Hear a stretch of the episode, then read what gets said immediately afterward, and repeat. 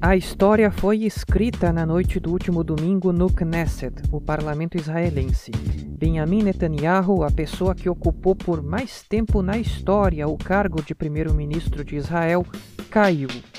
Oito partidos de diversas orientações políticas se uniram para cumprir um objetivo em comum: tirar do poder o homem que estava lá desde 2009.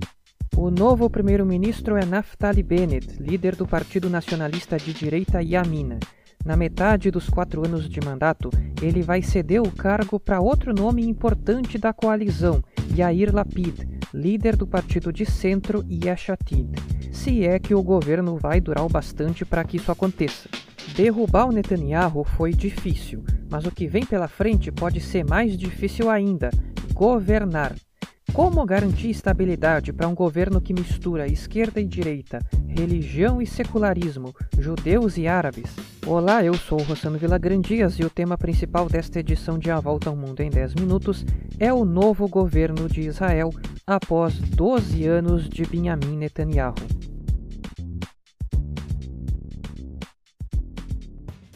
O Knesset tem 120 cadeiras.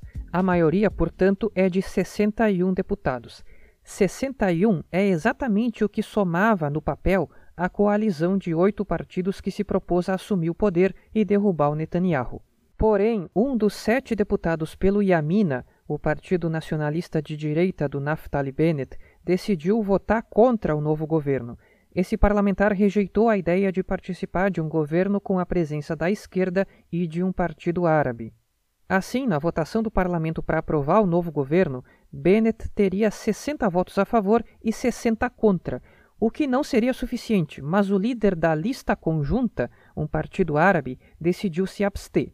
Assim, o resultado da votação foi 60 votos a favor do novo governo, 59 votos contra e uma abstenção. Bennett se tornou premier com apenas um voto de vantagem e sem maioria, porque a maioria é 61.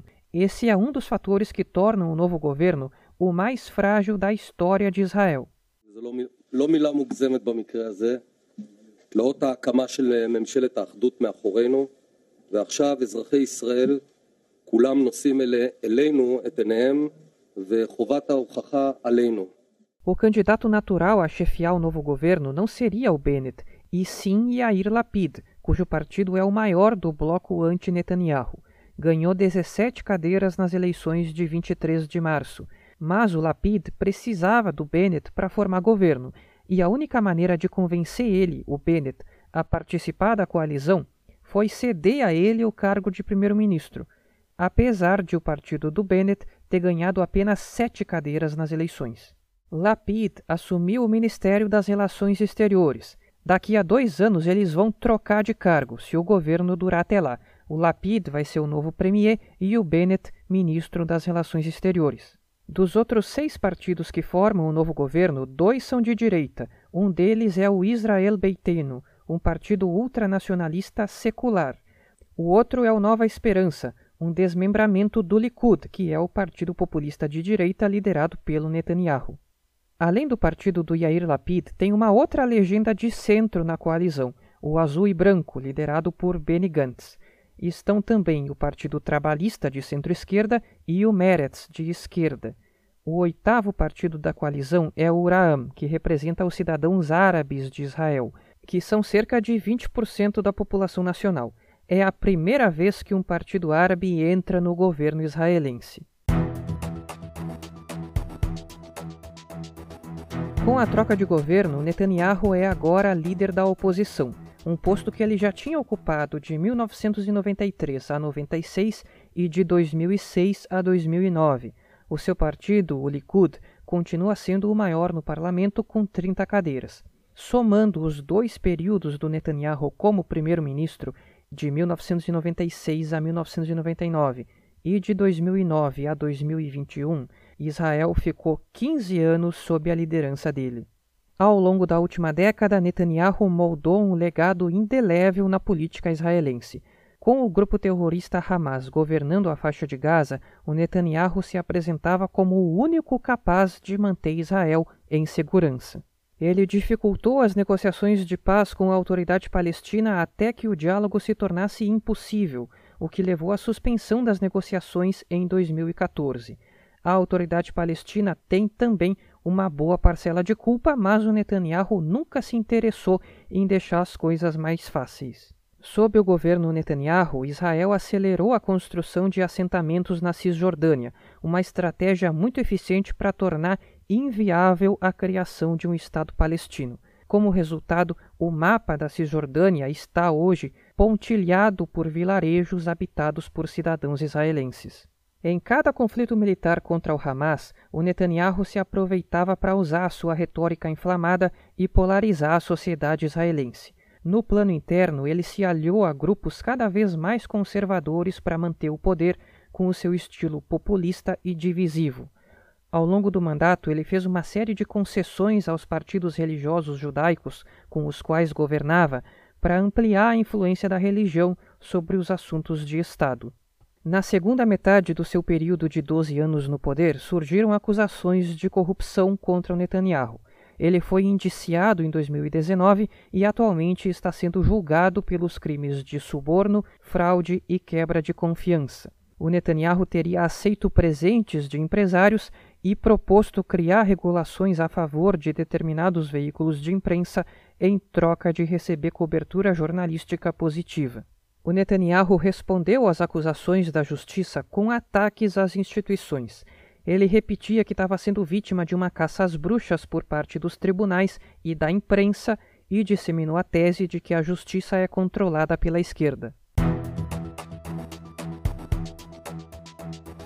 Conforme o Netanyahu se desgastava, a maioria da opinião pública israelense passou a querer vê-lo pelas costas. No final de 2018, o partido Israel Beiteno saiu do governo e eleições antecipadas tiveram que ser convocadas para março de 2019. Como resultado dessa votação, nem o bloco de partidos aliados ao Netanyahu, nem o bloco de partidos anti-Netanyahu conseguiu maioria no parlamento. Com isso, outra eleição foi realizada mais tarde no mesmo ano e o resultado foi o mesmo. Enquanto isso, Netanyahu ia continuando no poder de forma interina. Em março de 2020, uma terceira eleição finalmente produziu um governo, com uma aliança entre o Netanyahu e aquele que era o seu principal rival, Benny Gantz. Mas o governo caiu no final do ano passado e então foram convocadas as eleições do último mês de março, que acabaram produzindo o governo do Naftali Bennett. Aos 49 anos, Bennett simboliza, junto ao Yair Lapid, a chegada de uma nova geração ao poder em Israel. Bennett é a primeira pessoa religiosa a se tornar premier israelense. Ele nasceu em Haifa, no norte, filho de imigrantes judeus da Califórnia. Serviu em uma divisão de elite das Forças Armadas e se formou em Direito na Universidade Hebraica de Jerusalém. Em 1999, abriu uma startup tecnológica e depois vendeu a empresa. Bennett entrou na política na década de 2000 como chefe de gabinete do Netanyahu ganhou projeção nacional como líder do Partido Casa Judaica em 2013, com uma posição contrária à criação de um Estado palestino, posição que ele mantém até hoje. Por um curto período de tempo, ele chefiou o Conselho Yesha, que reúne as prefeituras dos assentamentos israelenses na Cisjordânia. Bennett possui um histórico de defesa determinada da colonização do território palestino. Ele é considerado mais nacionalista e mais intransigente quanto à questão palestina do que o próprio Netanyahu. A diferença é que o Bennett sempre mostrou cordialidade com os seus adversários políticos dentro de Israel, e é por isso que a esquerda e o Partido Árabe Iraam aceitaram compor um governo com ele. Dos 26 ministros do novo governo, sete são do partido do Yair Lapid, inclusive o próprio Lapid nas relações exteriores. O Yamina, partido do Bennett, ficou com dois. Nova Esperança, quatro. Meretz, Azul e Branco, Israel Beiteno e Trabalhistas, três cada um. O Partido Árabe Iraam não ganhou ministérios, mas sim a promessa de bilhões de dólares em investimentos em cidades e bairros árabes, melhorando a segurança e a infraestrutura desses lugares, o que é uma demanda antiga em Israel. As diferenças entre os oito partidos que formam o governo vão muito além da questão palestina. A esquerda defende, por exemplo, a legalização do casamento gay, e o Partido Árabe Iraam, que é islamista, é contra. Depois que o acordo de coalizão foi anunciado há duas semanas, o Bennett sinalizou como o governo vai funcionar. Ninguém terá que desistir da sua ideologia, mas todos terão que adiar a realização de alguns dos seus sonhos. Vamos nos concentrar no que pode ser alcançado, ao invés de discutir sobre o que não pode. Fecha aspas. No discurso que fez após tomar posse, o novo primeiro-ministro manifestou oposição às negociações que os Estados Unidos estão travando com o Irã para retomar o acordo nuclear que limitava a produção de energia nuclear do Irã em troca do alívio das sanções ao país persa, mantendo a postura do Netanyahu a respeito do tema.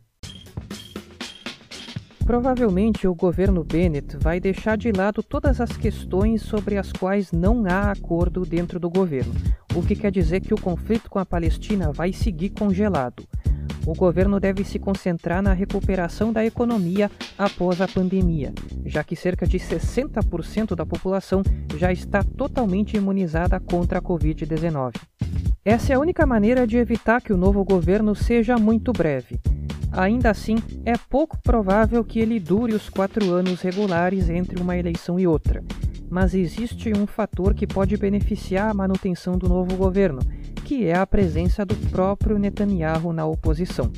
Além disso, os partidos de esquerda e o árabe Iraam estão ansiosos para entregar promessas aos eleitores, e para isso eles precisam estar no governo.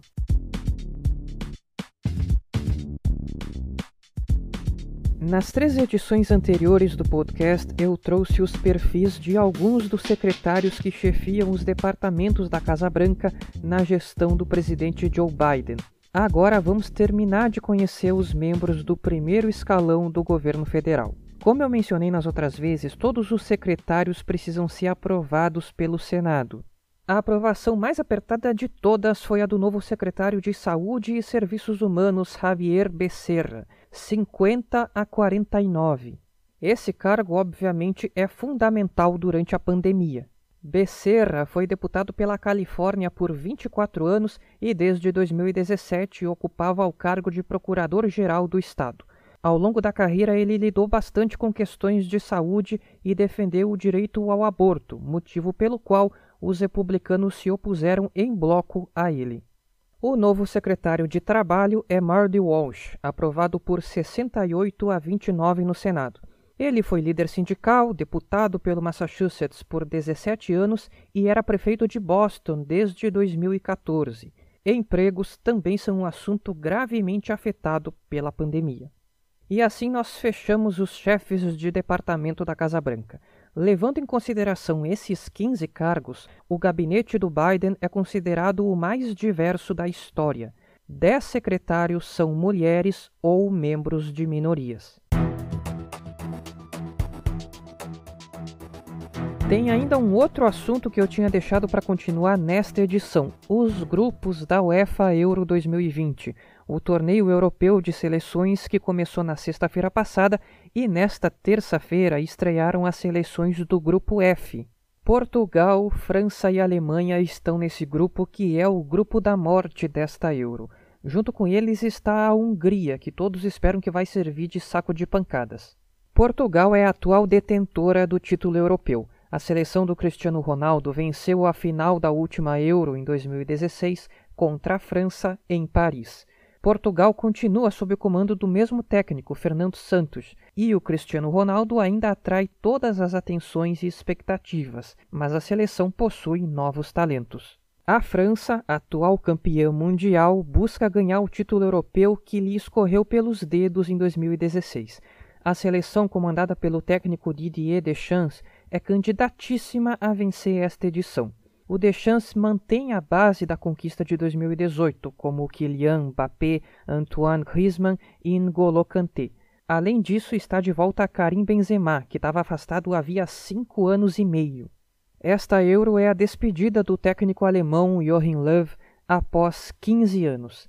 Levando em conta o histórico recente da Alemanha, é bom não colocar muitas expectativas. A Copa de 2018 foi um fiasco para a seleção que ficou em último lugar no seu grupo e no último mês de março, a Alemanha perdeu para a Macedônia do Norte nas eliminatórias para a Copa de 2022. Essa foi a gota d'água que levou o Joachim Löw a resgatar velhos heróis da Copa de 2014, vencida pela Alemanha, como Thomas Miller. Classificam-se para as oitavas de final os dois primeiros colocados de cada grupo e os quatro melhores terceiros colocados. Ou seja, das 24 seleções que participam da Euro, apenas oito vão ser eliminadas na fase de grupos. Até a próxima edição.